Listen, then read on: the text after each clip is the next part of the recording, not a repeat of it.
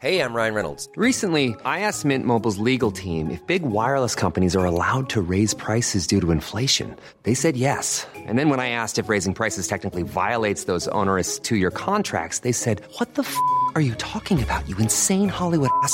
So to recap, we're cutting the price of Mint Unlimited from $30 a month to just $15 a month. Give it a try at mintmobile.com slash switch. $45 upfront for three months plus taxes and fees. Promo rate for new customers for limited time. Unlimited more than 40 gigabytes per month. Slows. Full terms at mintmobile.com. Se van acercando las vacaciones y si tienes un bebé en casa, seguro que te preocupa cómo organizar sus comidas durante los viajes, los días de playa o las salidas a la montaña. Una opción cómoda y muy socorrida son los potitos de Nutriben, porque saben cuánto te preocupa dar a tu bebé tarritos nutritivos y con todas las garantías. Los potitos se preparan aquí en España con los mejores ingredientes, como frutas, verduras, carnes o pescados, y solo emplean aceite de oliva virgen extra.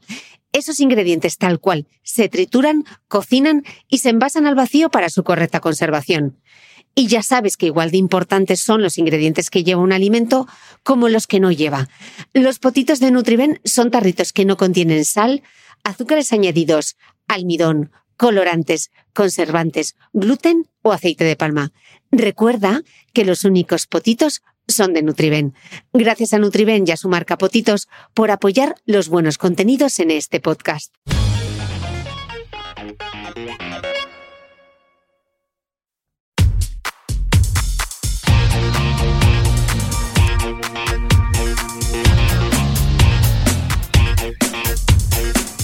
Hola, soy Cristina Mitre, periodista y autora del blog de Beauty Mail. Bienvenidos a mi podcast, donde todas las semanas charlaré con los mejores expertos de la cosmética, la nutrición, el fitness y el bienestar, para que te sientas bien y te veas mejor.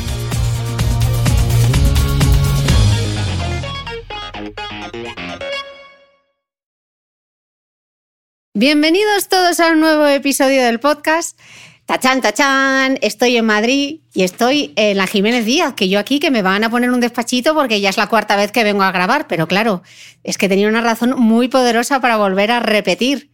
Y es que tengo conmigo redoble de tambores. Ana Molina, doctora Ana Molina. ¡Eh! ¡Qué ilusión! ¡Qué ilusión, Cris! Porque os diré que la doctora Ana Molina estuvo en la primera temporada del podcast. Yo creo que fuiste la tercera entrevista o la cuarta entrevista que hice, ahí pillado en un pasillo, Ah, grabando eso. en un hotel, un poco esos, esos comienzos del podcasting. Y claro, Ana tenía que volver, porque en el capítulo anterior habíamos hablado las, eh, las consultas más habituales eh, que recibe un dermatólogo. Y tenía yo preparado aquí un podcast que sé que estabais deseando mucho, que es el tema del acné. Porque es uno de los temas más buscados, el acné. Justo, justo. Acné y dermocosmética, cada vez que hablas de eso, eh, automáticamente notas que la gente empieza a comentar y a comentar. Pues nada, hoy vamos a hablar de todo lo que necesitas saber sobre el acné con la doctora Ana Molina. Ella es dermatóloga en el Hospital Fundación Jiménez Díaz de Madrid, profesora de dermatología en la Universidad Autónoma de Madrid, colaboradora del programa de PAPA de las mañanas de Radio Nacional de España y directora del máster de medicina estética de AMIR, UDIMA. Así Bueno, que, bueno, vamos, suena. vamos a poner los que, bueno, y todo lo demás que hay que no puedo poner aquí. Buena persona, cariñosa, buena amiga, generosa. O sea, mm, es que me faltan adjetivos. Ay, Dios mío, es que me, que me ha emocionado esta mujer, Cris, qué bonito. Tanta presentación, todo esto, para luego yo hablar con esta voz, que la- por favor le tengo, mira, tenía unas ganas de volver a tu podcast, no te lo puedes ni imaginar. Esto es el evento del año y justo hace una semana me ponen una ortodoncia lingual y no se me entiende muy bien. Espera, doctora, vamos a explicar lo que es, porque lo del lingual suena fatal. Es, Es que se verdad. ha puesto los brackets por detrás de los dientecillos. Entonces, claro, le choca la lengua. y se me escapa el aire. Eh, sí, es verdad que or- se llama ortodoncia lingual, que yo creo que le llaman ortodoncia lingual por todas las aftas que te salen, todas las llagas que te salen en la lengua, pero bueno. Bueno, de eso nos tienes que dar los trucos en el Instagram. Tenéis que seguir el Instagram de Ana. Los stories Qué son bonita. buenísimos. O sea, no puedes estar más entretenida. y en ese programa de radio, que vamos, menudo fichaje que ha hecho Pepa ahí contigo, con No, esa me ha enchufado sección. la boti, lo sabemos todos, pero bueno, como es tan buena, Pero ella la lo boti niega. enchufa, enchufa porque es buena. Una, si no, uno no va haciendo el pase. Entre tú y la Boti me habéis hecho toda mi carrera profesional en la divulgación. Sí, sí, seguro, seguro. Bueno, vamos a centrar el tema que si no nos dispersamos. Doctora, pero esto del acné, ¿qué es y por qué se produce? Muy bien, Cris.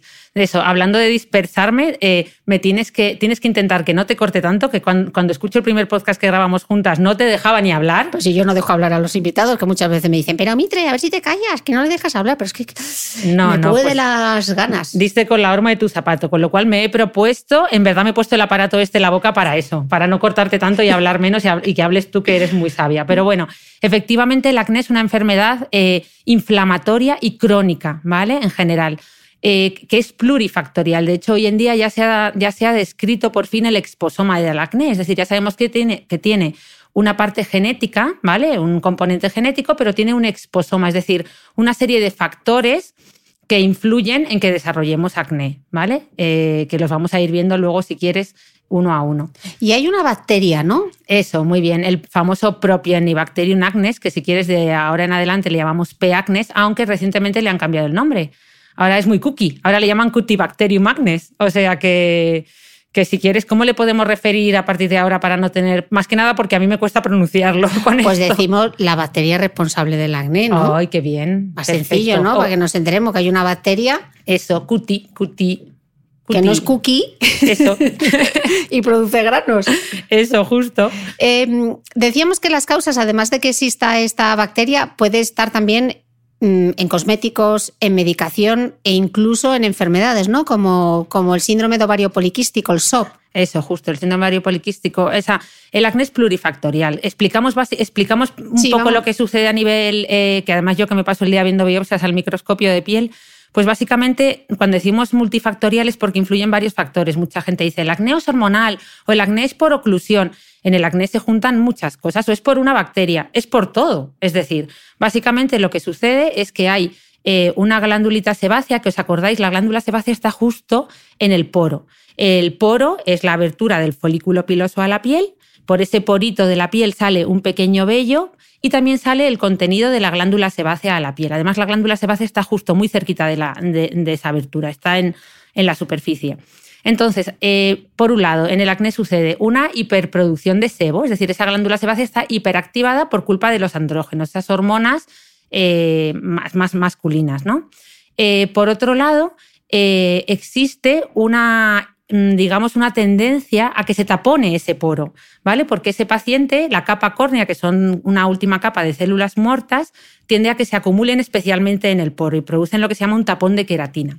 Entonces tenemos el hambre con las ganas de comer, es decir, un tapón de queratina eh, taponando justo un poro por el que naturalmente tendría que salir eh, el sebo. Entonces se empieza a acumular sebo porque no puede salir y ese, y ese acúmulo de sebo es el ambiente perfecto para que eh, cambie el pH y empieza a reproducirse, a crecer en exceso esta bacteria, la cookie. Eh, Claro, y si tiene que ver con las hormonas, por eso en la adolescencia Justo. es el momento de máxima explosión del acné, aunque también en la etapa adulta puede Ahí- haber acné, ¿no? Sí, de eso tenemos que hablar luego, del acné Mm. tardío de la mujer adulta, que es lo que más de cabeza trae a, a casi todos los pacientes. Vale. Eh, y nada, y básicamente es eso. Entonces, más o menos ahí tienes eh, eh, un poro taponado y ahí tendrías lo que llamamos el famoso comedón. Un comedón no es más que un acúmulo de, mm, queratina eh, y de grasa en, ese, en esa apertura del folículo. Nosotros distinguimos entre comedón abierto y comedón cerrado. Comedón abierto son aquellos puntos negros porque se, aún está abierto el orificio folicular y se aprecia toda la porquería oscurita, mientras que comedón cerrado es cuando ya se ha cerrado y vemos una papulita blanquita que lo tiene mucha gente, se parecen mucho a los quistes de milium. Ok.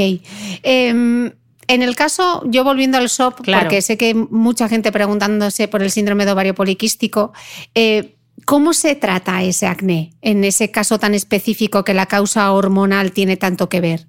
Claro, pues a ver, eh, normalmente eh, mm, las pacientes que tienen síndrome ovario poliquístico no solo desarrollan acné, también desarrollan normalmente alopecia androgenética, es decir, muy parecida a la del varón, sobre todo en la zona parietal. Eso sí, esas mujeres suelen conservar la línea de implantación capilar.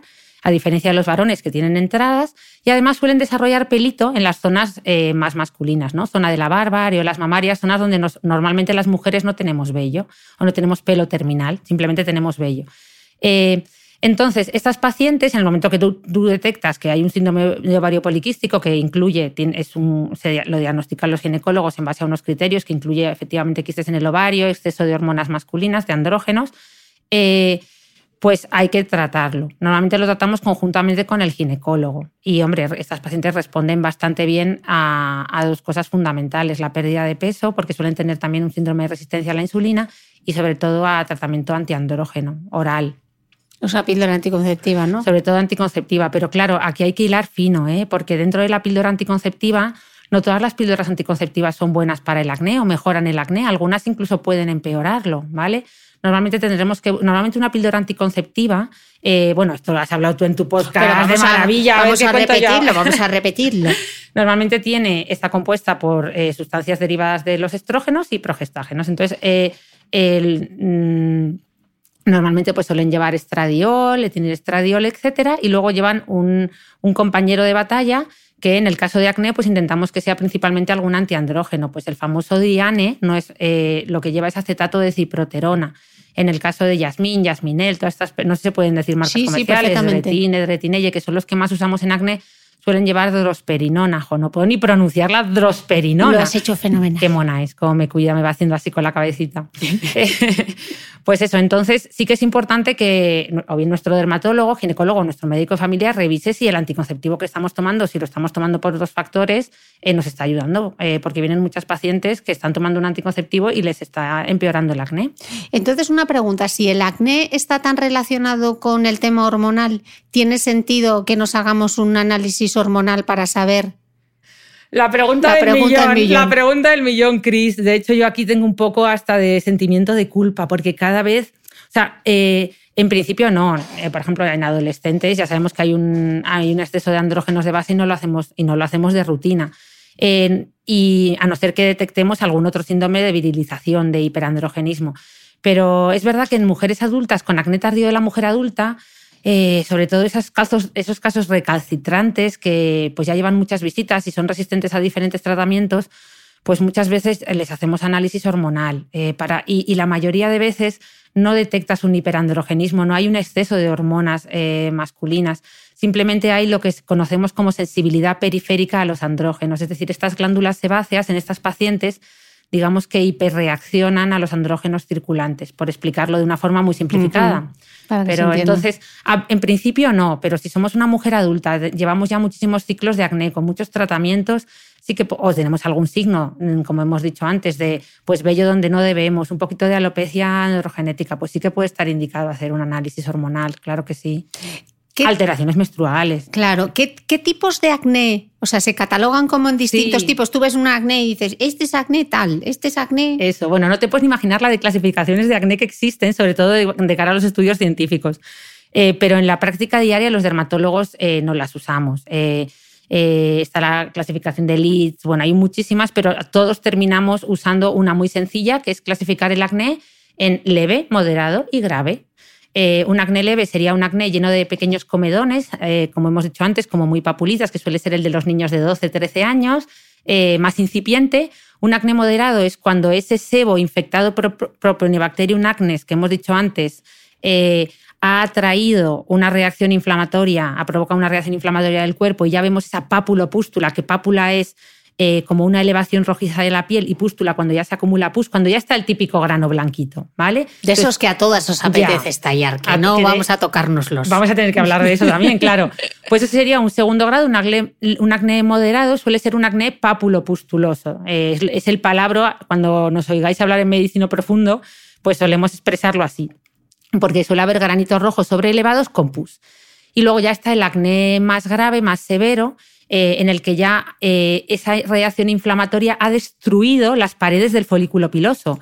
Con lo cual ahí se forman nódulos, quistes, incluso fístulas, ¿vale? Y ese acné normalmente que llamamos nódulo quístico, acné severo o acné cicatricial, un poco lo, lo solemos usar de forma indistinta, pues es un acné que ya mm, casi seguro va a dejar cicatrices. Entonces ahí sí que es importante hablar de tratamientos efectivos que tendremos que hablar después. Mm. ¿Por qué a veces los granos aparecen solo en la frente y otras veces solo aparecen como en las mejillas? Ah, muy bien. Bueno, en general la zona, ya sabes que la zona T, bueno, yo me parto con lo de los tipos de piel. Sigue la piel mixta no existe. La piel mixta son los padres. pues nada, la, eh, existen los estados de la piel, por Dios. Ya sabéis que, bueno, y ahora ya la han terminado de liar parda con perdón con lo de piel, ¿cómo es? Piel grasa deshidratada, piel mixta deshidratada. A ver, los tipos de piel, ya sabéis que no existe una clasificación científica de los tipos de piel y no me quiero ir de madre que me desvío. Eh, pero es verdad que lo usamos para que los pacientes nos entiendan mejor o en cosmética. Para comprar eh, las cremas. Entonces lo que existe son los estados de la piel. Entonces todas las pieles en general pues son un poco mixtas, es decir, tenemos una zona T donde las glándulas sebáceas, tú haces una biopsia en la punta de la nariz eh, o en la frente, aquí en la zona central, en la glabela, y alucinas. O sea, es que casi no se ve dermis, es todo una glándula sebácea pegada a la otra, son enormes. O sea, en cambio, ¿cuál es la zona más seca del cuerpo? Cris, te voy a poner tú que bueno, la zona más seca del cuerpo. La zona más grasa es donde aparece el acné, es decir, la cara, el escote y la zona superior de la espalda. Pero ¿cuáles son las zonas más secas del cuerpo? Las manos, ¿no? Las, eh, por ahí van los tiros. las, las plantas de los pies. Bueno, eh, en las palmas y plantas no hay, no, hay, directamente no hay ni glándulas sebáceas. Por eso. eso, muy bien, muy bien pensado, pero en general son sobre todo los, brazos, y las piernas, ¿vale? Las pantorrillas. eso. Esas pantorrillas blancas, secas, Mira, yo como el desierto de Atacama. Eso, el desierto de Atacama lo has clavado. Llevo toda la mañana viendo desiertos de Atacama, sobre todo en hombres, que llevo toda la mañana haciendo mapas de lunares y con el dermatoscopio digital, este pedazo de microscopio que tenemos que amplía un montón la piel, se les ve a todos una piel sequísima. Pero bueno, el caso es que tú haces una biopsia en la en la piel de la pierna y bueno, para encontrar una glándula sebácea, eh, entonces me voy, perdóname. Entonces, normalmente el acné sale en las zonas donde más glándulas sebáceas hay. Eh, por eso afecta a cara, eh, escote y parte superior de la espalda. ¿Vale? y entonces, dentro de la cara, pues las zonas donde mayor concentración de glándulas, sobre todo las mejillas, ahí sale el acné. Siempre se ha dicho que el acné juvenil afecta más a la zona de las mejillas y la frente, mientras que el acné tardío de la mujer adulta afecta más a la región mandibular y la zona del cuello. Y yo sigo pensando que es así, pero los últimos estudios empiezan a decir que no, que eh, aunque es muy característico que las mujeres con acné tardío se les ve afectado el cuello y región mandibular, porque eso no sucede en adolescentes, eh, es cierto que la mayoría de mujeres con acné tardío, la mujer adulta, normalmente desarrollan un acné normal, como el juvenil, también en mejillas, que eso me ha sorprendido leerlo. ¿Quién, ¿Quién es más susceptible para que tenga acné? ¿Hay como una lotería del acné, un perfil tipo? ¿O esto es la lotería genética y aquí te ha tocado? Oye, pues mira, hombre, normalmente el, perfil de acné, mm, bueno, depende, es que claro, tienes el perfil habría como me lo estoy inventando sobre la marcha, pero así cuando la, la clasificación de la doctora Molina. cuando entra alguien por la puerta, pues normalmente tú sabes, cuando entra un paciente nos reímos mucho los dermatólogos como diciendo cuando llevas ya muchos años trabajando como yo que llevo aquí 12 años, a veces dices, pero si solo con verle la cara ya sabes por lo que viene, ¿no? Porque si viene con la cara de asustado, perdido, es un chico joven, digo, este trae una enfermedad de transmisión sexual. Si es, eh, pues así, ¿no? Entonces, eh, Normalmente puedes tener el típico adolescente que viene acompañado por los padres con ese acné así muy comedogénico, es decir, con pequeñas papulitas.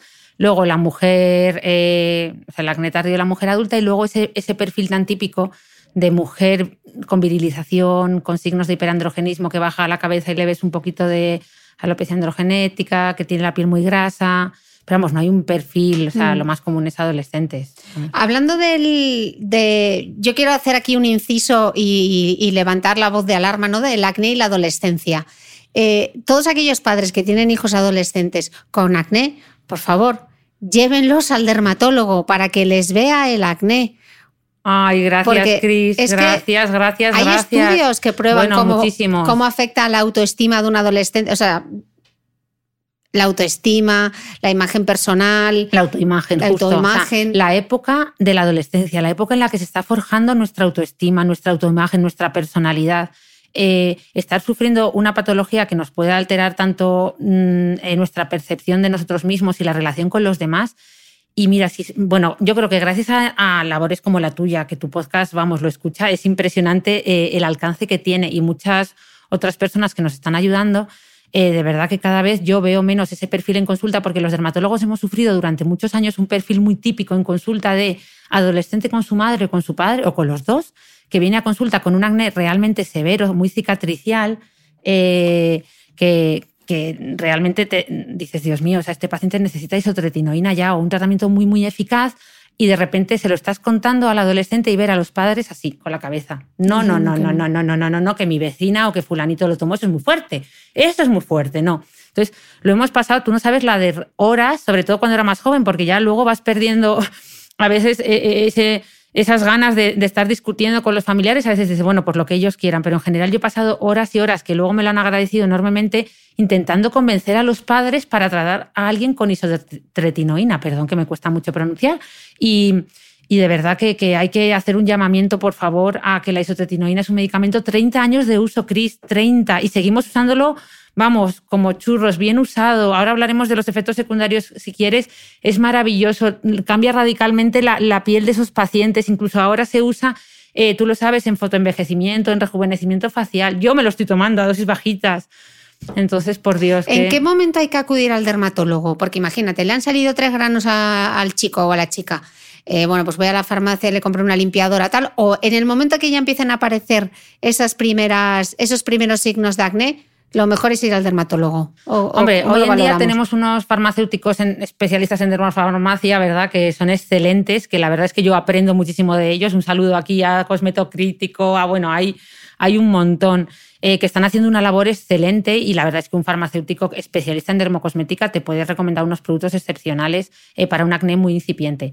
Eh, pero bueno, es cierto que cuanto antes acudamos mejor porque, al dermatólogo, porque podemos ir planificando el tratamiento de ese paciente, estar atentos, alertar al, a los familiares de qué, qué signos eh, en ese acné te tienen que llamar la atención de forma que eso significa que hay que poner un tratamiento más agresivo y ayudar al paciente y tenerlo todo organizado.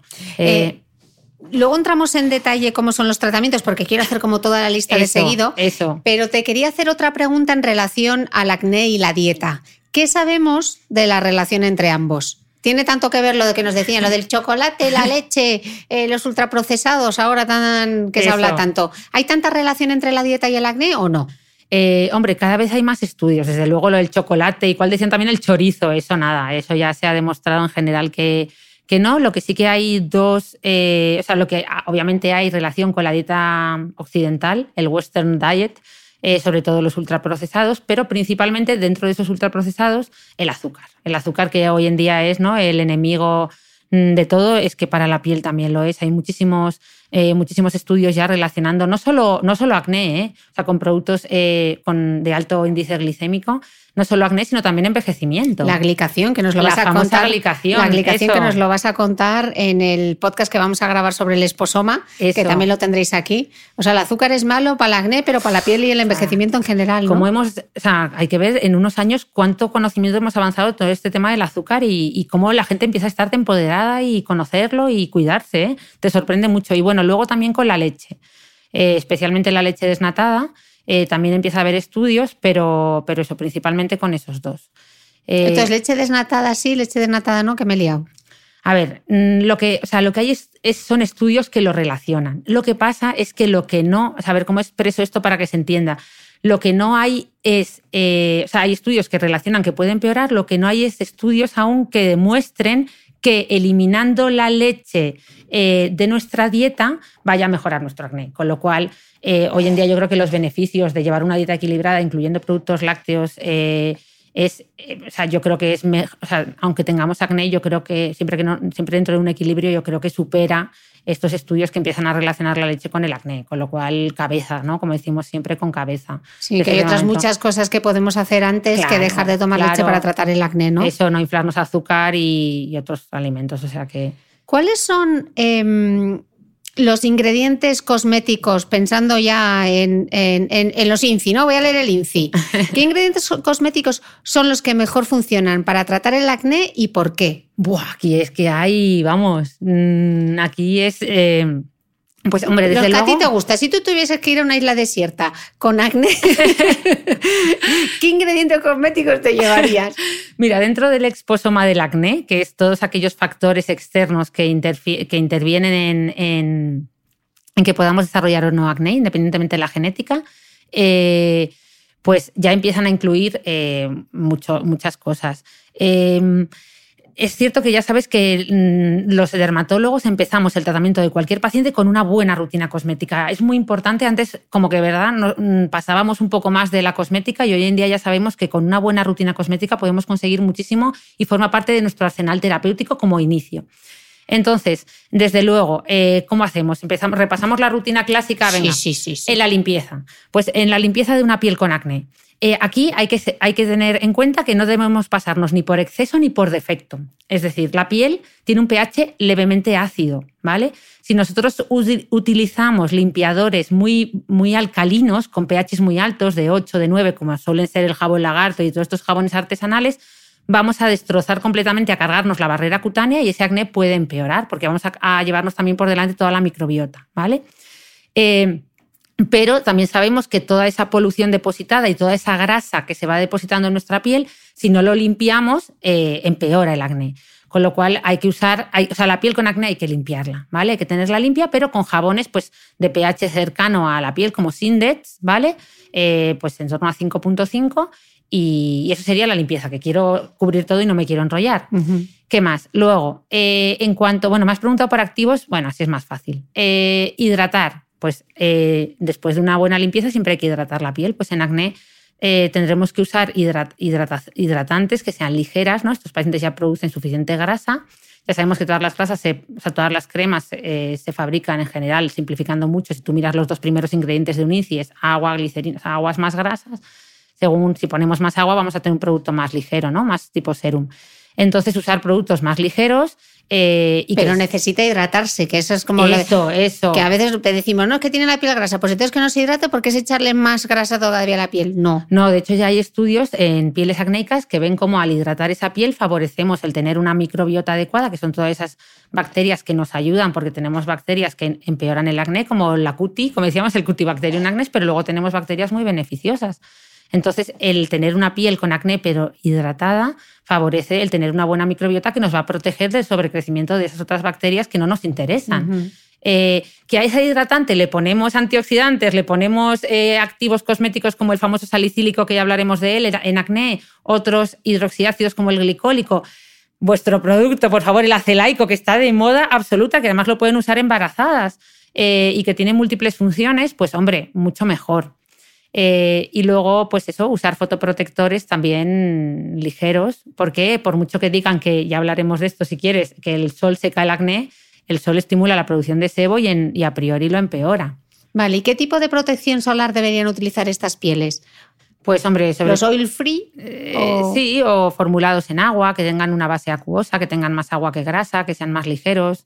Hay productos hoy en día que no quiero hacer publi, pero tú sabes que donde veamos que terminan, porque como ahora es todo anglicismos, ¿verdad? Cuando veamos que el apellido water o, gel, todas estas texturas galénicas más ligeras, pues, pues mucho mejor para estas pieles. Vale, y en ingredientes en concreto, Ana, hmm. eh, esas cosas, en el limpiador, por ejemplo, un ingrediente que deberíamos buscar.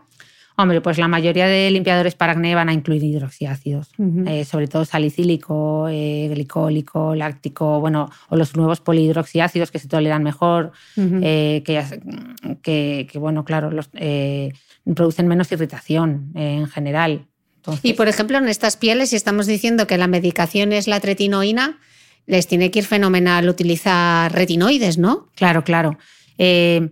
El, mira, hoy en día, mm, ¿quieres que hablemos un poquito del tratamiento tópico del acné o como... Eh, sí, porque te iba a preguntar lo del tema de los... Sí, vamos a hablar de los medicamentos que funcionan y la mala prensa de la isotretinoína, que lo hemos dejado al principio y no lo hemos comentado. Y luego te voy a preguntar por las rutinas, pero vamos a entrar ya vale. para que podamos construirlo, que si no nos vamos a perder. Vale, sí. Pues mira, es que si no me voy... Eh, solapando y digo, al final, eh, pues mira, básicamente nosotros tenemos acné eh, y, hay que entender que pues, tenemos que hacer un tratamiento global. Obviamente tenemos que tener una buena rutina para ese acné. Eh, luego vamos a tener tratamientos tópicos y tratamientos orales. Y luego porque la rutina ya la hemos hecho, que era la limpieza, la hidratación y la protección solar. Claro. Y según los tratamientos adicionales que nos pongan, eh, vamos a, esa rutina va a cambiar. Es que es lo que yo le digo a, los a muchos pacientes. Dicen, bueno, tú ponme una rutina y luego ya veremos qué tratamiento me pones. Digo, es que si, por ejemplo, te voy a poner retinoides, a lo mejor la hidratante que te pongo es mucho más espesa o mucho más nutritiva eh, o tiene más, más carga oleosa.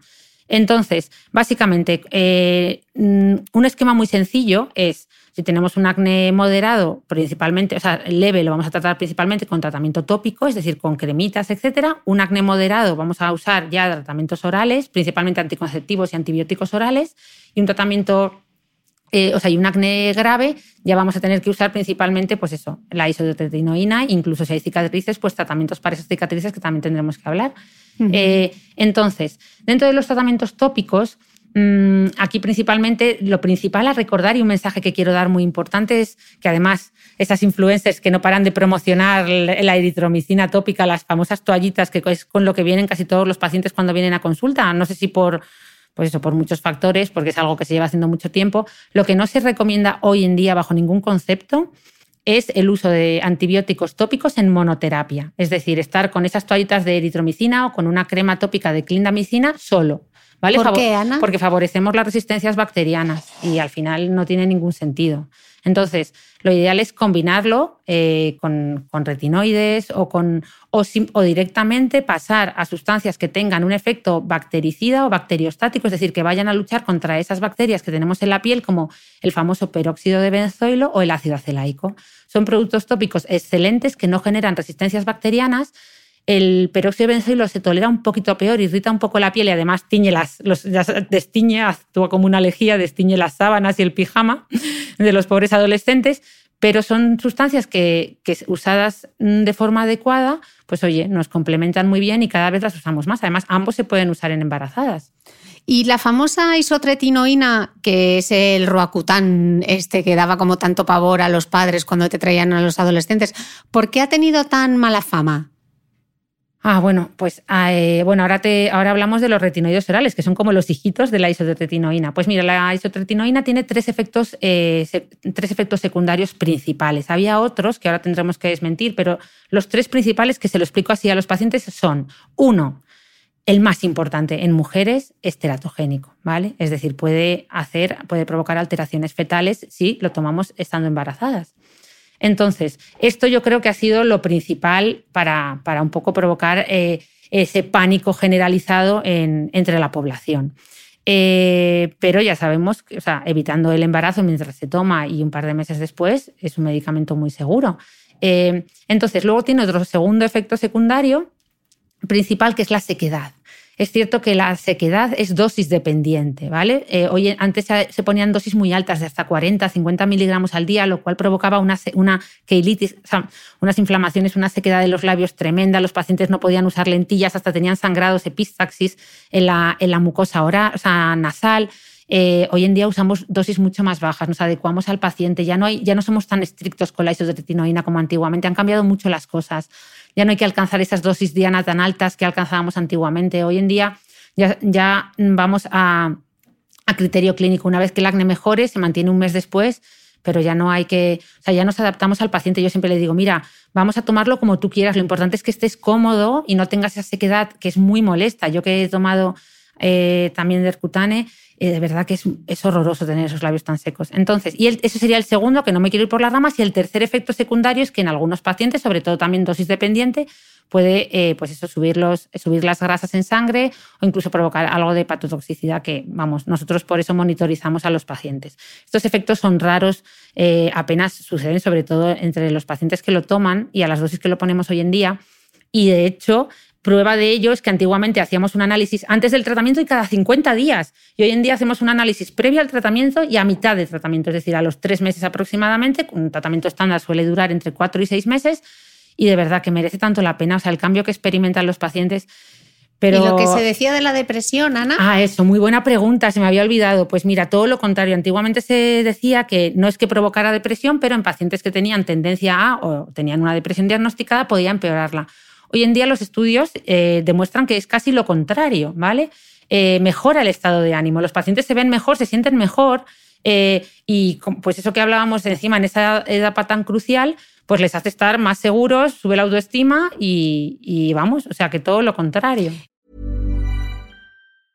Hey, I'm Ryan Reynolds. Recently, I asked Mint Mobile's legal team if big wireless companies are allowed to raise prices due to inflation. They said yes. And then when I asked if raising prices technically violates those onerous two year contracts, they said, What the f are you talking about, you insane Hollywood ass? F- So to recap, we're cutting the price of Mint Unlimited from $30 a month to just $15 a month. Give it a try at mintmobile.com slash switch. $45 upfront for three months plus taxes and fees. Promo rate for new customers for limited time. Unlimited more than 40 gigabytes per month. Slows. Full terms at mintmobile.com. Hey, it's Danny Pellegrino from Everything Iconic. Ready to upgrade your style game without blowing your budget? Check out Quince. They've got all the good stuff shirts and polos, activewear, and fine leather goods, all at 50 to 80% less than other high end brands. And the best part? They're all about safe, ethical, and responsible manufacturing. Get that luxury vibe without the luxury price tag. Hit up quince.com slash upgrade for free shipping and 365 day returns on your next order. That's quince.com slash upgrade. ¿Sabías que los bebés son capaces de autorregularse y comer lo que necesitan? Hasta el primer año, la leche ha de ser su alimento principal, bien sea lactancia materna o artificial, y poco a poco podrán ir probando diferentes texturas y alimentos. Ahora, con buena temperatura, a todos nos gusta salir más de casa, y en verano pasamos mucho tiempo fuera, en la playa, la montaña o recorriendo el mundo. Si tienes un bebé que ya ha empezado con la alimentación complementaria, para esos momentos puedes contar con los diferentes tarritos que ofrece Potitos. Hay recetas para bebés desde 4 y 6 meses y solo llevan ingredientes como frutas, verduras, carnes o pescados que se trituran y se envasan tal cual. Los potitos de Nutriben son tarritos seguros, fáciles de conservar y transportar, ya que no necesitan refrigeración, tan solo mantenerse en un lugar fresco. Se calientan en microondas o al baño María, sin conservantes ni azúcares añadidos. Gracias a Nutriben y a su marca Potitos por ser nuestro mecenas del mes.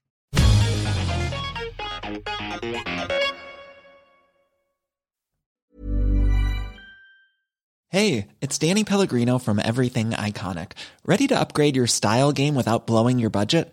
Check out Quince. They've got all the good stuff shirts and polos, activewear, and fine leather goods, all at 50 to 80% less than other high end brands. And the best part? They're all about safe, ethical, and responsible manufacturing. Get that luxury vibe without the luxury price tag. Hit up quince.com slash upgrade for free shipping and 365 day returns on your next order. That's quince.com slash upgrade. Y una pregunta, ¿la isotretinoína la reservamos solo para aquellos casos de acné grave o para un acné eh, de término medio, digamos, se podría utilizar también? Pues esto, esto es otra de las cosas que ha cambiado recientemente. Las nuevas guías de, práctica clínica, antiguamente se había incluido tradicionalmente como acné, o sea, para tratamiento como acné severo y hoy en día ya, se, ya está establecido junto con los antibióticos orales y los anticonceptivos orales en, bueno, antiandrógenos en general, perdón, que además hay muchas novedades de este tema, eh, para, para moderados. O sea que esto, vamos, incluso a veces en acnés leves. Mira, yo ya, a lo mejor algunos de mis compañeros, pero yo creo que luego actuamos todos igual, mmm, me entienden. Y es que muchas veces yo, mira, aquí vienen dos tipos de pacientes. Vienen algunos que entran por la puerta, les ves un acné nódulo quístico horroroso con fístulas, con cicatrices establecidas. Y a veces me pasaba, sobre todo cuando era más joven, que les decía, bueno, tú vienes por el acné, ¿no? Y ya estaba recetando isotretinoína casi. Y me decía, no, yo vengo por los lunares, a mí el acné me da igual, el típico adolescente mirando al suelo. Y luego hay otro perfil de adolescente, todo lo contrario, de que tiene dos granitos y llorando, mira que no se atreve a salir a la calle. Entonces, al final, es cierto que hay unas guías de práctica clínica, pero por favor, hay que tener en cuenta cómo está ese paciente. O sea, hay pacientes que, que lo pasan realmente mal, pues a lo mejor se puede poner, si, si no responde a otros tratamientos, pues incluso en acnés leves a veces usamos isotretinoína a dosis bajas. ¿Y se combina con el antibiótico o solamente isotretinoína o solamente antibiótico o se hace un poco customizado? Pues mira, las combinaciones en acné son infinitas. Eh, efectivamente se customiza. Normalmente Hombre, normalmente se le explica al paciente es un acné leve, pues empezamos con un tratamiento tópico con esos antibióticos o antiinflamatorios que hemos hablado y con retinoides, es decir, con los hijos o con los, bueno, hijos. Los primos hermanos. Con los sí. primos hermanos, o sea, con otros retinoides, pero que no se toman por boca, o sea, serían como el equivalente a la isotretinoína, pero oral. Pues la famosa retinoína, que es un retinoide, el adapaleno, ¿vale? Los usamos muchísimo en combinaciones más. La mayoría de productos hoy en día eh, vienen ya formulados. Yo siempre le digo a los pacientes, digo, no te tienes ni que preocupar, antes tenías que ponerte el antiinflamatorio, el antibiótico, no sé qué, digo, ahora ya tienes un 3 en 1 o un 2 en 1. Esta única crema por la noche, digo, es para vagos, porque tiene eh, un retinoide, tretinoína y a lo mejor ya lleva también clindamicina o lleva también peróxido de benzoilo, ¿vale? O sea, que suelen venir ya formulados de forma estratégica. Luego, en un acné moderado solemos usar antibióticos orales, principalmente las tetraciclinas, en concreto la doxiciclina, eh, y luego ya la isotretinoína. Eh, solemos combinar mucho isotretinoína con anticonceptivo, sobre todo en mujeres. Primero, para que no se queden embarazadas durante el tratamiento, porque hay algunas que, bueno, que, te lo piden directamente. Eh, y segundo, porque es que estás luchando por dos frentes en ese acné, le estás poniendo un retinoide oral y además estás luchando por otra vía de la hormonal. La hormonal. Mm. Y una pregunta, en cualquiera de los casos, aunque sea con isotretinoína o con antibióticos, la rutina la mantendríamos igual, ¿no? Limpieza, hidratación y protección. Justo, perfecto. Eh, incluso para estos pacientes yo la transformación nocturna de la clásica eso rutina... te iba a preguntar ahora, ¿y por la noche cómo? Pues eso, serían todos estos, sería el, tratamiento cosmético, o sea, el tratamiento, la, em, la medicación en crema, esa sería su transformación. Pues un buen retinoide con una clinda o un buen retinoide con con peróxido de benzoilo o un buen ácido acelaico si es una piel más eh, sensible, por ejemplo, y sabemos que no va a tolerar muy bien los, los retinoides orales. La verdad es que el acelaico es como la chica para todo, ¿eh? O sea, mm. mejora pigmentaciones en melasma, mejora rosácea, mejora acné. Es maravilloso. Bueno, la niacinamida también se está poniendo a tope de Súper de moda. Eh, Estamos diciendo ingredientes cosméticos que mejor funcionan, toda la familia de los retinoides, estamos diciendo los alfa hidroxiácidos, los beta hidroxiácidos, el acelaico, eh, los polihidroxiácidos, etc. Esos van fenomenal. Pero ¿cuáles deberemos, debemos evitar? ¿Hay algo en concreto que digas tú, eso no, para el acné no? Muy buena, claro, es verdad. Hombre, a ver, principalmente todas aquellas cremas, eh, ya sabéis que bueno, es que aquí es entrar, es abrir la caja de Pandora, ¿eh? de oclusivo, comedogénico. Vamos a explicarlo un poquito. Eso.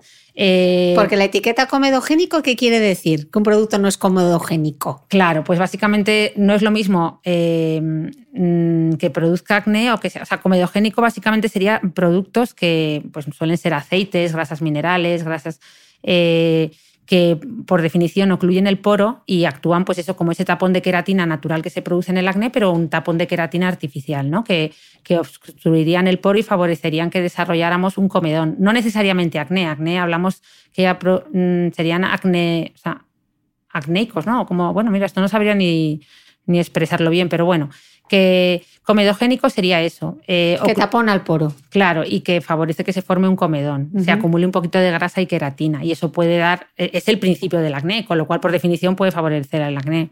Pero doctora, que un producto ponga que no es comedogénico no quiere decir que, que no provoque granos. Justo, es que ese es el problema, que al final es que todo depende de la fórmula. Es decir, tú puedes tener ingredientes comedogénicos en una fórmula y luego sea excelente para acné y no, no, no haya ningún problema. Es decir, es lo malo de la cosmética. Mira, yo llevo años luchando porque haya un buen... O sea, por, en, nutrición se está consiguiendo. Cada vez leemos la etiqueta nutricional mejor, ¿verdad?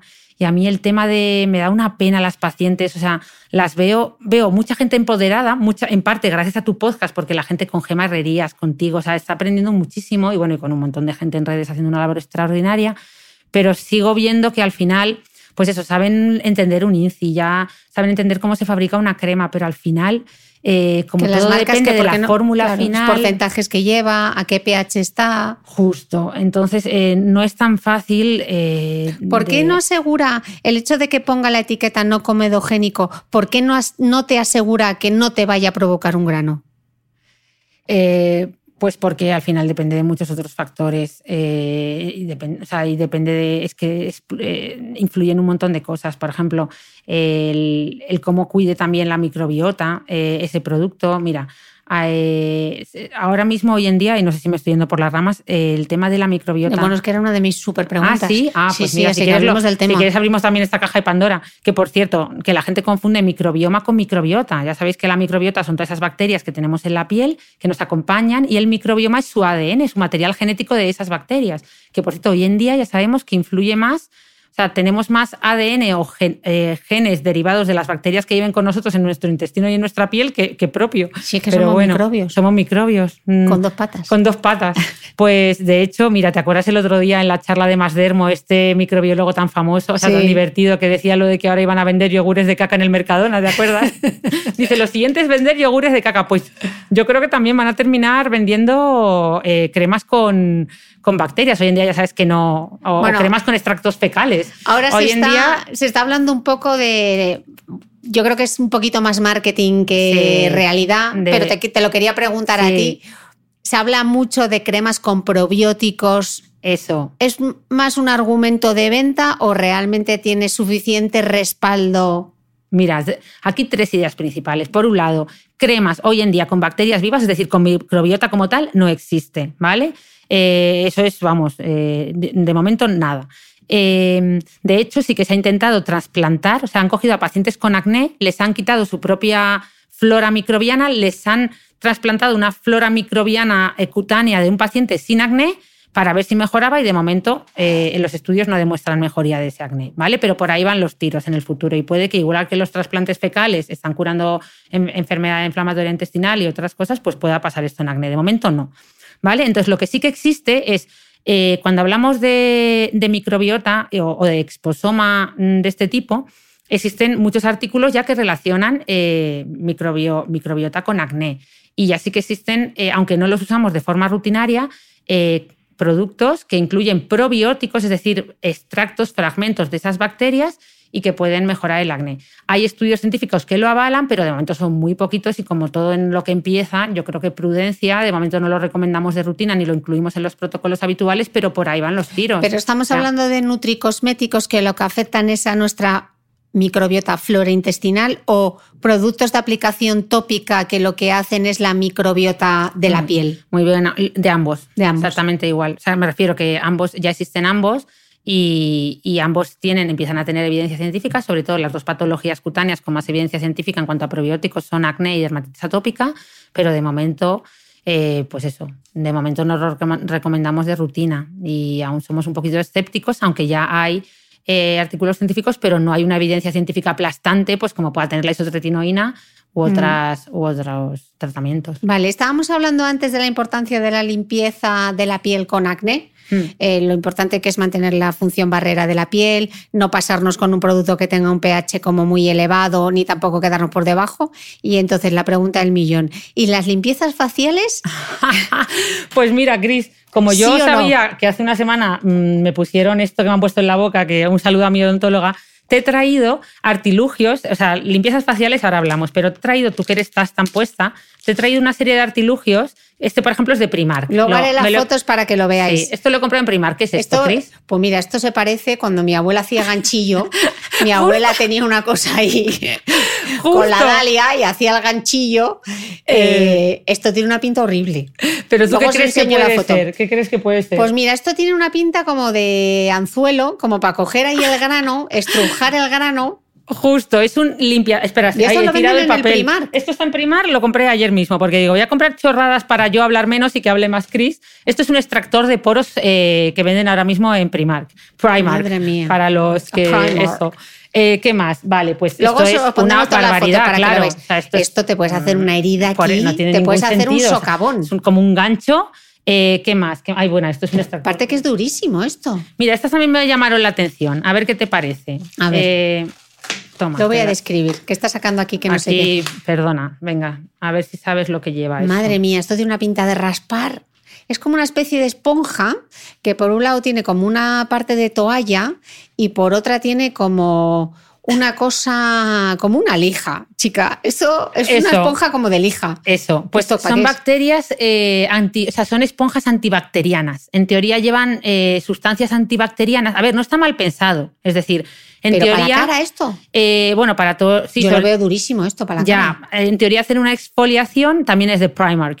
Eh, hacen una exfoliación y. Estas clases de inglés que nos llevaron de niños que visto, hicimos. visto. ¿eh? Ay. eh, esas- esos veranos en Irlanda para no, para no estar más tú. con españoles. Irías tú porque a mí no me mandaron nunca. Eh, pues, Pues nada, pues esto eh, por un lado hace una exfoliación mecánica, que esto también quería hablar, que, eh, que las exfoliaciones hoy en día que recomendamos, no es tan mal, ¿eh? una exfoliación mecánica está bien, una exfoliación física de la piel, pero hombre, si puede ser química, la verdad es que... Sobre es todo porque se nos va la mano con el frota-frota. ¿no? Claro, la gente se pone muy bruta con todos los scrub y todos los cepillos limpiadores y bueno. Oh, a ¿qué pasa con ahora. este, claro, este tipo de artilugios, todos estos limpiadores que me he traído aquí en la versión barata ¿Y de Foreo? ¿Qué, qué opinas de, de las maquinitas limpiadoras? Pues eso, todos estos problemas que Boticaria lo hizo siempre muy bien es quien limpia el limpiador. Es decir, Ya. entonces por eso cuando lo vi dije, oye, pues no es mala idea que lleven sustancias antibacterianas para favorecer, porque al final esto está en un clima húmedo, en nuestra bañera. Llenico, o sea, es como darle calor, humedad, o sea, como darle la- mm, las condiciones perfectas para que aquí crezca Yo de todo. te voy a Entonces, no me confesar- pareció que estuviera mal pensado. Te voy a confesar pero una cosa. no veo yo de momento mucha evidencia. Dime. Tengo una cosa que confesar. Es que a mí me gusta mucho la esponja. Me gusta ahí la esponja. Te saca- la tía, sacarte brillo, ¿no? Ahí, dale que te pego. Es, es fatal, ¿no? Qué pena, es quitarte tu grasita natural, toda tu microbiota que se va por ahí también con Pero ella para si- tener que ponerte si no- una grasa externa. Pero es que si no me froto no sale. Qué gracia, o sea, si no te frotas no estás Yo me limpia. tengo que frotar. Y mi madre, que está aquí detrás escuchando el podcast, me está grabando, Ay, nos sale- pegaba, nos pegaba unas frotadas con la esponja que no te quiero contar. La esponja no. Tiene una madre elegante, Mami, apunta, cariñosísima, la- la vamos. esponja estoy- no. Eh, no, pues a ver, ay, que me ha ido lo de- me he ido de, me he ido con lo del brilli brilli. No, pues la esponja, ¿qué te iba a decir? Se me ha olvidado. Que no, te- no- que no nos saquemos. Ah, eso, que yo soy una guarra comparada contigo, por lo que veo, porque yo, eh, todo lo contrario, yo no sé cuánto tiempo hace que yo no me lavo las piernas ni los brazos. Dejo que caiga el agüita, hay que la- yo uso jabón para zonas que pueden, donde están las apocrinas, Sí. que producen el olor corporal, eh, axilas, genitales, pero para que sacarte brillos y los pobres brazos y piernas, a no ser que te revuelques por el barro, ¿qué Y yo vengo ahí al frota-frota con la esponja. Vamos. Bueno, me acordaré de ti en la ducha. Entonces, explícame una cosa, Sí. que esto lo hemos dejado a medias. Los aparatitos estos, los cepillos faciales, eh, yo siempre digo, realmente si tú te haces una buena limpieza tú, si Claro. trabajas bien el producto, te aclaras bien, te masajeas, etcétera, ¿qué necesidad tienes de utilizar un aparatejo de estos? Claro, o sea, ¿Tienes la piel muy grasa así o tampoco? No, a ver, básicamente, eh, o sea, básicamente recomendamos exfoliar. Estos, estos productos son para exfoliar, ¿no? Principalmente hacer una. La exfoliación puede ser, o sea, puede ser física o puede ser química.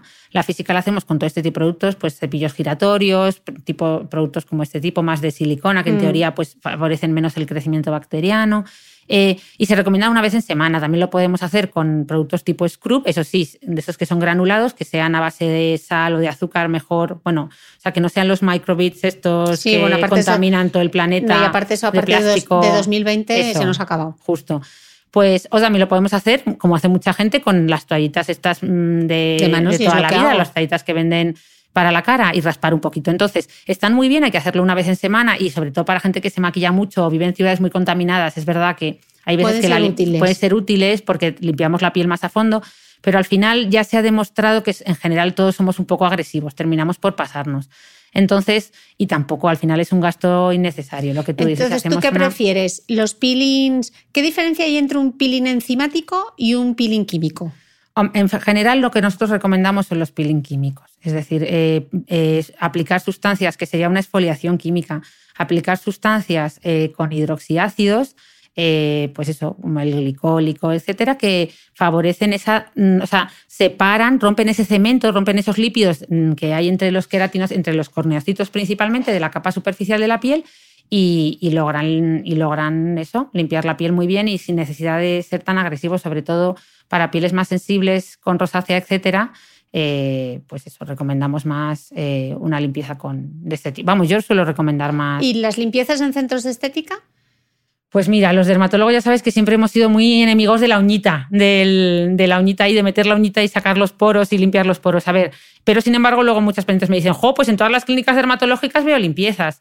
Pues justo es lo que hablábamos, las limpiezas, eh, o sea, la, lo que no solemos recomendar los dermatólogos, sobre todo si hay una piel muy sensible o acné activo, son las limpiezas manuales, la extracción manual, pues con artilugios de este tipo o con las uñas. Eh, apretar mucho el poro no tiene sentido porque al final lo inflamas y puede favorecer, sobre todo ya si hay acné activo, que, empeore. Entonces, pues eso, solemos recomendar eh, procedimientos de limpieza que al final también son un tratamiento relajante en, los que, pues eso, eh, efectivamente usan como una limpieza de toda la vida, pues usan vapores, pues bueno, son los, el famoso hidrafacial, el dermal infusion, que se han puesto tan de moda en muchas clínicas dermatoestéticas y son limpiezas en varios pasos eh, menos, menos agresivas con la piel en las que además se suele terminar, aparte de con hidratación, con algún producto de exfoliación química, con alfa hidroxiácidos, etc. Entonces favorecemos la exfoliación de la piel, pero de una forma más controlada. Y en estos casos, ¿cuántas veces hay que hacerse la limpieza profesional? Pues mm, yo no me he hecho ninguna en el último año, si te digo la verdad, pero a ver, en general, si nosotros hacemos eh, una limpieza mitre, que digo yo, limpina y frisquina, ¿no? Eh, mm, a diario, sobre todo por la noche, que ya sabes que la doble limpieza se recomienda sobre todo de forma nocturna, porque además cuanto más porquería, es cuando más porquería llevamos acumulada en la piel por toda la polución, más el maquillaje. Mm. Pues si lo hacemos de forma ordinaria, o sea, de forma normal, habitual, y luego una vez en semana o dos veces al mes hacemos alguna exfoliación química un poquito mayor o con algún producto físico como el que hemos visto, pues yo creo que es más que suficiente. Si luego además queremos cuidarnos, pues yo creo que estos son todo aditivos, o sea, bueno, aditivos extras que podemos que tenemos en consulta que claro que sí pero yo no quiero generar a nadie la eh, necesidad, de, tengo que hacerlo. tengo que hacerme una limpieza en consulta porque además pues hombre, algunas son, o sea, no, tampoco son un precio. Mm, pero vamos, que si te lo quieres regalar para darte un lujito y relajarte, pues fenomenal. Eso, también, eso siempre les digo yo. Eh, y en un centro estético perfectamente también. Sí, mientras que no empiecen ahí a,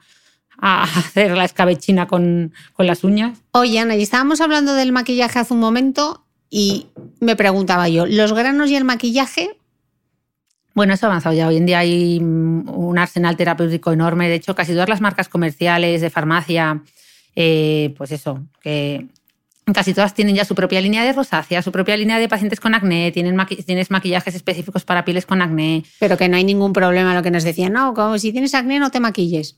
No, no, al revés, yo siempre les digo, y cuando están con Rakuten y todo, maquillate, hidrátate, o sea, maquillate todo lo que quieras, hombre, obviamente con productos adecuados, eh, que no sean excesivamente grasos que no, que no vayan a, a, empeorar ese acné.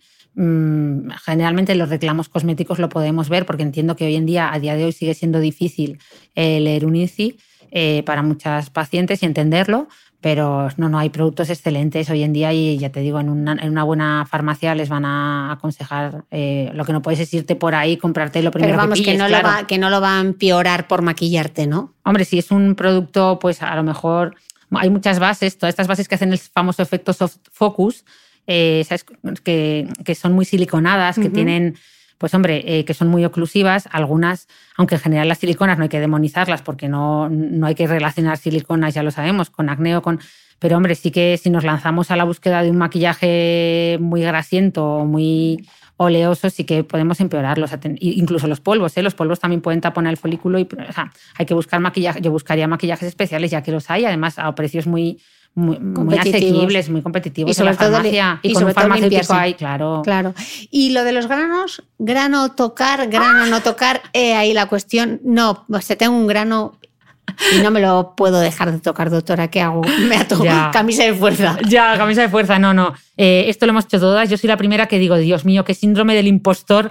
Toda la mañana diciéndole a los pobres adolescentes que no se toquen y luego soy la primera que, a ver, eh, un granito blanco con, con, eh, con, el pus ahí es muy difícil no, no, tocarlo, pero bueno, en general, mm, aunque el acné puede dejar cicatrices espontáneamente, es cierto que el cuerpo es muy sabio y cuanto menos lo toquemos, menos probabilidad de, de mala cicatrización, que ahora veremos que hay tres tipos principales de cicatrices, las muy pigmentadas, las eh, hipertróficas o, o, las queloides. Pero bueno, eh, bueno, y las atróficas, pero eh, que me voy por las ramas todo el rato, Cris. Yo intento volver, ¿eh? ¿Has visto cómo me. Sí, estoy llamando ahora, ¿no? Tú misma te estás ahí, entonces, que te vas y te vuelves. Eso, vamos a ponernos prácticas. Tenemos un granito. Pues, ¿qué vamos a hacer? Pues venden en la farmacia productos excelentes. Venden unos sticks o unas barritas correctoras que, por un lado, suelen llevar un pincelito muy, con alguna hidroxiácido a dosis muy altas salicílico, glicólico, que seca el granito, lo podemos aplicar por la noche o por el día.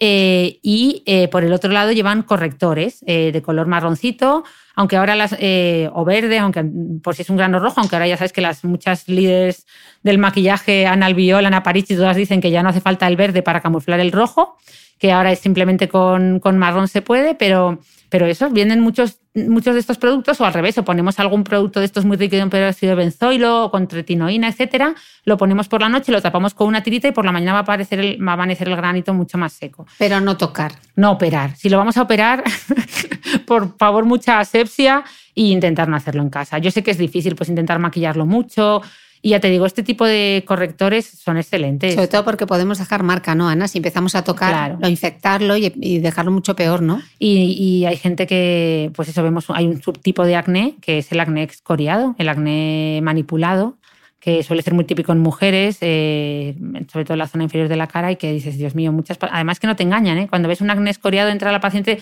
no, no me lo toco, y dices, "Mm, te lo estás tocando, o sea, se ve enseguida. Mm. Ven todas esas marquitas rojas, marrones. eh, es una pena. Lo, la verdad es que las cicatrices de acné, eh, pero bueno, es una pena, no, todo lo contrario, está avanzando un montón. Ya sabes que hoy en día la tendencia es eh, tratar, o sea, hoy en día intentamos tratar las cicatrices cuanto antes, incluso una vez que terminamos de, o sea, se pueden tratar directamente mientras estamos tomando la isotretinoína para el acné, que toda la vida se ha dicho no usar láser. Eh, ¿no? mezclado con isotretinoína, pues ya sabemos que por, a dosis menores de 20 miligramos no pasa nada por, Ahí quería entrar ahora, porque hemos Mm. estado hablando de eh, los antibióticos, de, hemos hablado también de la isotretinoína, hemos hablado de las rutinas, de los ingredientes, pero en consulta al dermatólogo también tenéis varias terapias para, para tratar el acné, ¿no? La terapia fotodinámica, Eso. la luz azul LED y la luz pulsada intensa, que a mí se me encanta, la luz pulsada intensa me encanta, es como ese barrido que te quita... Es la goma de borrar, yo Oh, le llamo la goma de borrar porque como es una luz dispersa sirve para tratar pigmento melánico, pigmento rojo y para y también es captada por el agua, con lo cual da un efecto En- flash así de luz. En el blog os dejaré también en las notas del podcast, que ya sabéis que podéis encontrar en mi blog de beautymail.es, eh, mi experiencia personal con la luz pulsada intensa, que me lo hice aquí con la doctora Molina, y qué manera de borrar manchas, chica. O sea, Pues tú no tenías nada. Oh, sí que no tenía nada. Qué agradecida es. No tenía ni una, la pobre. Sí, tenía una piel espectacular. Eh, bueno, que ah, vamos a verlas entonces. Terapia fotodinámica, luz azul LED y luz pulsada intensa. ¿Qué es la terapia fotodinámica para empezar? Pues mira, la terapia fotodinámica es, es muy sencillo. Lo, hemos, lo llevamos usando muchos años en cáncer de piel. Eh, básicamente consiste en aplicar una sustancia fotosensibilizante de forma que luego cuando eh, eh, eso, eso lo- se absorbe por la piel, dejamos al paciente que se dé una vueltecita durante un par de horas y luego vuelve y le aplicamos una luz azul o, roja. Normalmente eh, suelen llevar el, el producto que usamos es el, el aminolebulinato principalmente. eh, y todas esas células que hayan captado esa sustancia, pues, eh, pues bueno, son en el caso del cáncer son destruidas. En el caso del, del acné, pues sería más captado por, a- eh, por donde hay eh, por donde está el- el- la bacteria. Ok. Pero bueno, el mecanismo es diferente, pero básicamente para lo que lo entendamos es tratar el acné, que me he puesto demasiado medicino profundo, perdóname, eh, con fuentes de luz, ¿vale? Y efectivamente aquí incluimos esas tres. La terapia fotodinámica, la terapia biofotónica o el famoso cleresca, que es muy parecido, pero mediante una, una bioestimulación diferente con fluorescencia. Y, y la, y la luz pulsada, que es una luz divergente que efectivamente o sea que con luz sirve en- para otras cosas. En terapia, se- en consulta se puede, se puede tratar. Y entonces todas esas maquinitas que hay para usar Ah, en casa. Mira, muy bien, lo dices por la máscara de neutrógena esta que retiraron, ¿no? Bueno, la retiró voluntariamente neutrógena, ¿eh? No la retiró la AEMS. Ha sido un poquito el mismo caso que pasó con ISDIN, con el fotoprotector ISDIN, que ha sido retirado voluntariamente por parte del laboratorio de manera preventiva, eh, porque aparece que podía producir algún daño a nivel ocular mínimo, ¿eh?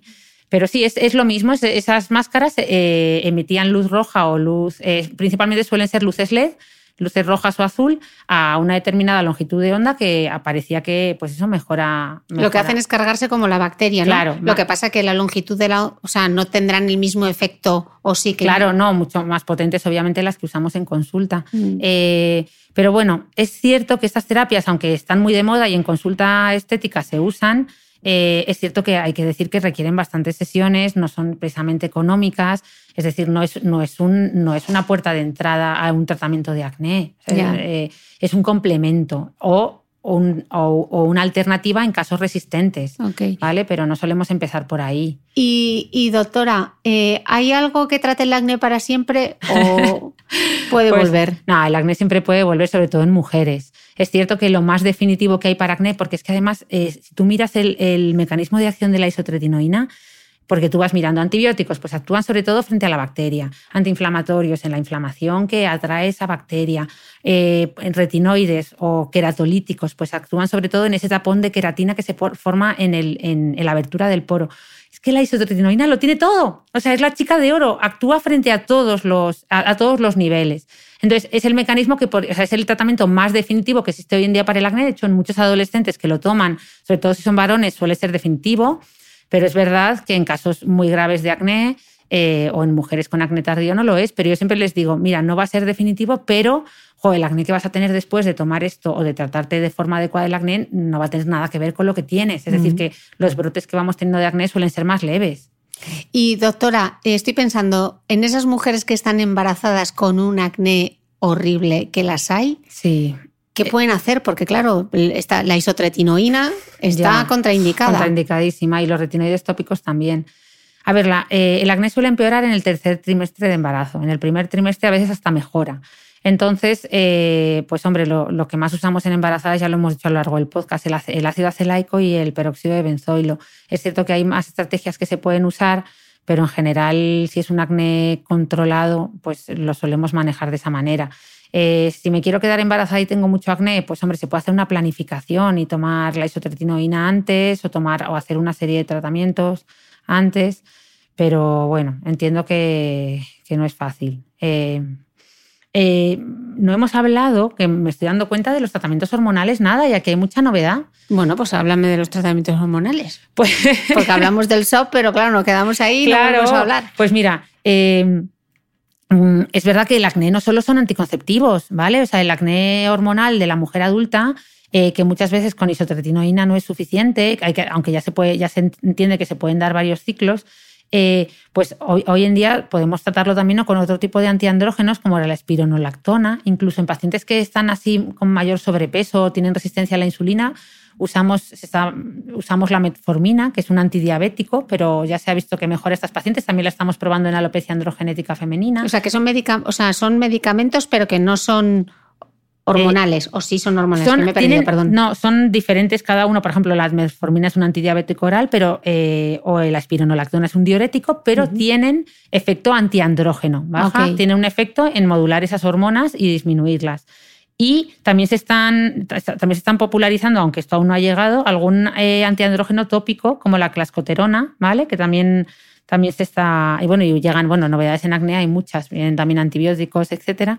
Pero, pero eso, que, hay muchas herramientas. Eh, incluso hoy en día eh, tenemos la bicalutamida también, que se está, es decir, que se está experimentando mucho con todo el tratamiento antiandrogénico sea, que, el no siempre son hormonas, ¿no? Que puede ser un tipo de medicación. Que tenga efecto antiandrógeno. El mensaje es a las pacientes que dicen, no, si es que yo ya he probado los anticonceptivos y he probado la isotretinoína, ya no tengo nada que hacer. No. O sea, vete, vente a consulta porque hay muchísimas novedades en acné, hay muchas cosas que hacer, mucha forma de complementarlo todo con terapias eh, biofotónicas, terapia fotodinámica, como hemos dicho, con luz pulsada, eh, con láseres para cicatrices mientras se hace el tratamiento con isotretinoína. Es decir, todo el tema del acné ha mejorado tanto, ha evolucionado tanto y mira que ya estaba muy bien, porque el acné siempre nos reíamos los dermatólogos como, jo, en acné como hay algo tan eficaz como es la isotretinoína, pues como que no, no avanza, pues todo lo contrario, o sea, no paran de salir cosas, han salido nuevos retinoides tópicos como el trifaroteno, eh, ha salido minociclina, que es un antibiótico tópico nuevo eh, en espuma también, incluso una nueva técnica que es sebacia, que básicamente eh, son partículas de oro que son captadas de forma selectiva por la glándula sebácea y que luego al, aplicar un láser de diodo la destruyen de forma parcial. O sea que, que hay muchas cosas que podemos hacer y el mensaje a los pacientes es que... Consulta. Claro. Hmm. Consulta con tu dermatólogo, ¿no? vaya, vaya, ¿cómo se llama esto? Marketing primario, secundario. y Vaya usted al médico. Eh, estábamos hablando antes del de, acné y las marcas, ¿no? Esos hoyuelos que termina dejando esas pieles. ¿Por, qué ocurre y cómo se puede evitar? Claro, incluye, eh, ocurre en las fases, eh, en esa fase de inflamación. Es decir, una vez que llega toda la respuesta inflamatoria al acné, destruye las paredes del folículo, toda esa inflamación sale a la dermis, que ya sabéis que es la segunda capa de la piel, donde está el colágeno, y ahí podemos hacer cicatrices atróficas, que son típicas las de acné, porque eso no puedo decir atrófica, ¿eh? ¿has visto? Parezco atrófica, atrófica. cicatrices atróficas que normalmente son puntiformes, le llamamos en ice peak, como en pico de hielo, que, no veas cómo cuesta tratarlas. Eh, eh, cicatrices hipertróficas, que por Dios, que todo el mundo dice queloide, ya sabéis que queloide eh, no es lo mismo que cicatriz hipertrófica. Una cicatriz hipertrófica es aquella cicatriz que tiene el mismo tamaño, o sea, está elevada, pero tiene el mismo tamaño que la lesión original. Un queloide es un tumor, eso no para de crecer. Tú le haces una herida al paciente o tiene un pequeño grano y se le forma una cicatriz gigante, ¿vale? Es como se comporta como un tumor. Entonces, todo este tipo de cicatrices es importante decirle al paciente que aunque hoy en día con tratamientos tan efectivos como el láser conseguimos resultados excelentes, es cierto que mejorar 100% las cicatrices, eliminarlas, o sea, no tenemos una goma de borrar o una varita mágica. Por eso insistimos tanto en prevenir. Por eso somos... Mm, por eso este mensaje de que no le tengan miedo a los tratamientos del acné, porque el mejor tratamiento de hoy en día de las cicatrices sigue siendo no tenerlas, sigue siendo la prevención. Logramos mejorarlas en torno a un 60-70% en el mejor de los casos eh, con, láseres, eh, etcétera. Normalmente se pueden, cuando ya se intenta tratar desde el momento que aparecen. Por ejemplo, cuando están rojas, podemos usar láseres vasculares o luz pulsada, que también es capaz de ser captada por la melanina, o sea, por la hemoglobina, y quitar ese eritema, ¿vale?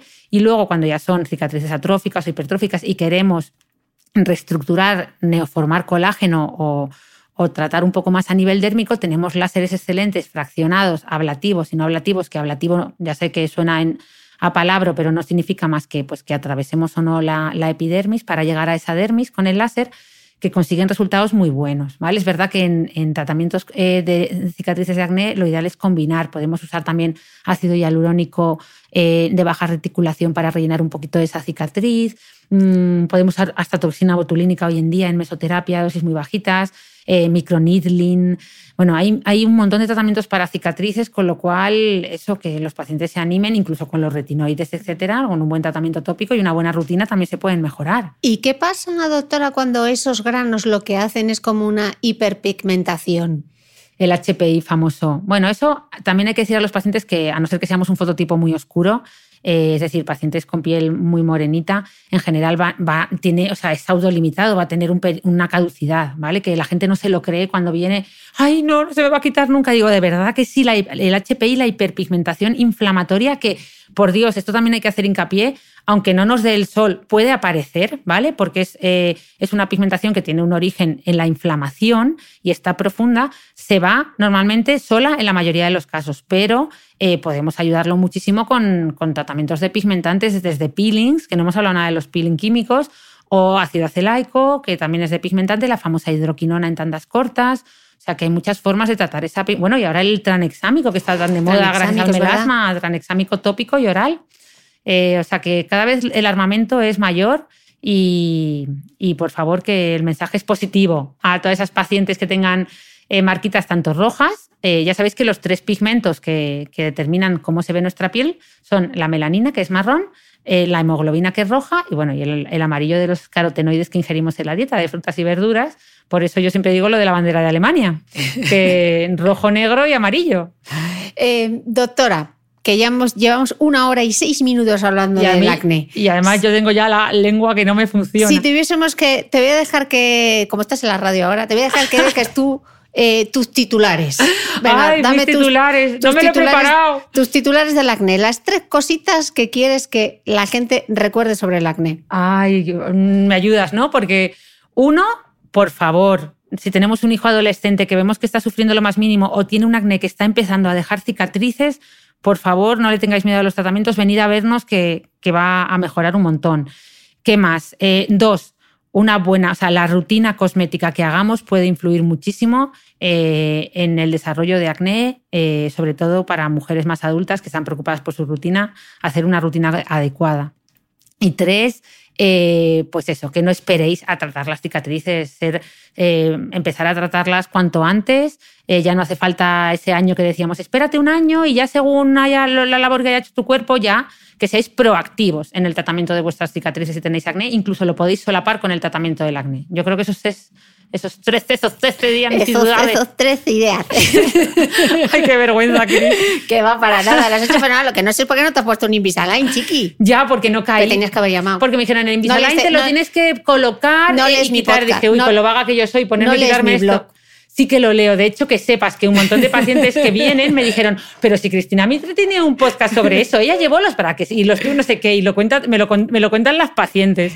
En fin, pero bueno, que te van a quedar preciosos. Qué bonita y, vas a- eres. y no te preocupes, que lo has hecho fenomenal. Qué y maja, se te ha atendido muy bien. Lo ¿A que, que se sí, le- lo que se te quiere, Dios mío, lo que se te quiere. Bueno, doctora, millones de gracias. Nos queda grabar una segunda parte que también tendréis. Le voy a dar un break porque vamos a hablar de un temazo que es el exposoma, que lo tendréis también en breve en el podcast. Así que, doctora, millones de gracias. A vosotros, gracias también. Y nos escuchamos de nuevo el próximo domingo.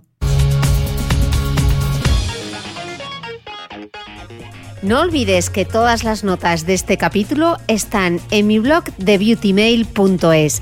Además, si no quieres perderte ningún capítulo del podcast de Cristina Mitre, suscríbete a thebeautymail.es y a cualquiera de las aplicaciones en las que puedes escuchar mi podcast, como Spreaker, Apple Podcast, Spotify, Evox y YouTube.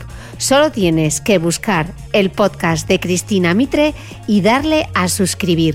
Y un último favor, si entras en iTunes y me dejas un comentario y además me regalas unas estrellas, ayudas a que este podcast tenga cada vez más visibilidad y pueda seguir creciendo. Te espero el próximo domingo con una nueva entrega del podcast de Cristina Mitre.